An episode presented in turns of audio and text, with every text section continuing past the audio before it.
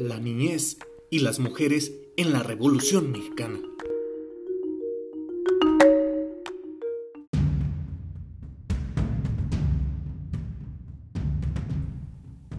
Un tema que ha despertado interés en las últimas décadas es el de la participación de la niñez y las mujeres en el proceso revolucionario.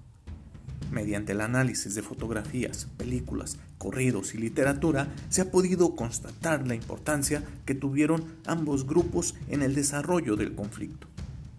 En la literatura de la Revolución existen importantes textos, cuentos y memorias que relatan cómo fue la vida en el campo de batalla, durante ese movimiento, la familia tuvo un lugar primordial. Cuando los hombres partían al campo de batalla, eran acompañados por sus hijos y sus esposas.